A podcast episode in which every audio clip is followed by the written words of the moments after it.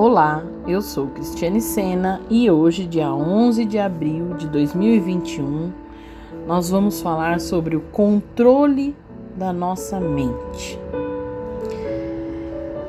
Eu quero ler com vocês, queridos, Romanos 8, versículo 6, que diz assim: As pessoas que têm a mente controlada pela natureza humana acabarão morrendo espiritualmente. Mas as que têm a mente controlada pelo Espírito de Deus terão a vida eterna e a paz. Amém, queridos?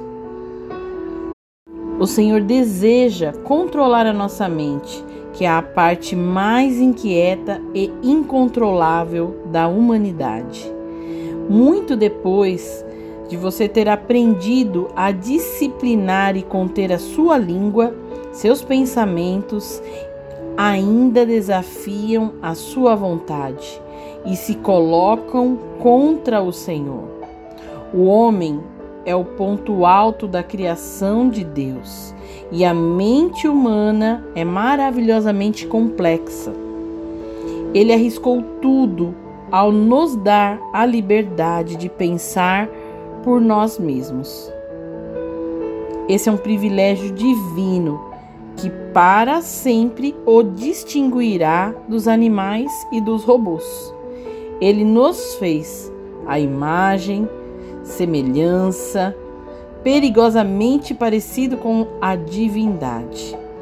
Ainda que o sangue dele já nos tenha redimido, a nossa mente é o último foco de resistência.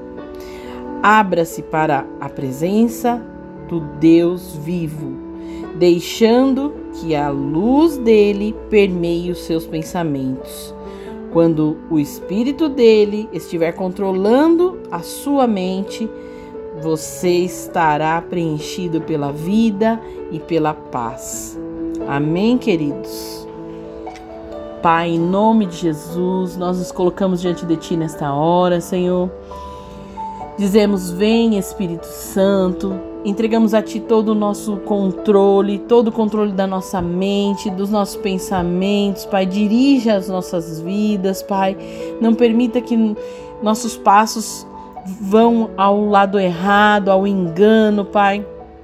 Dirige os nossos passos ao Teu caminho que é eterno, verdadeiro e próspero, Pai. É o que eu te peço em nome de Jesus.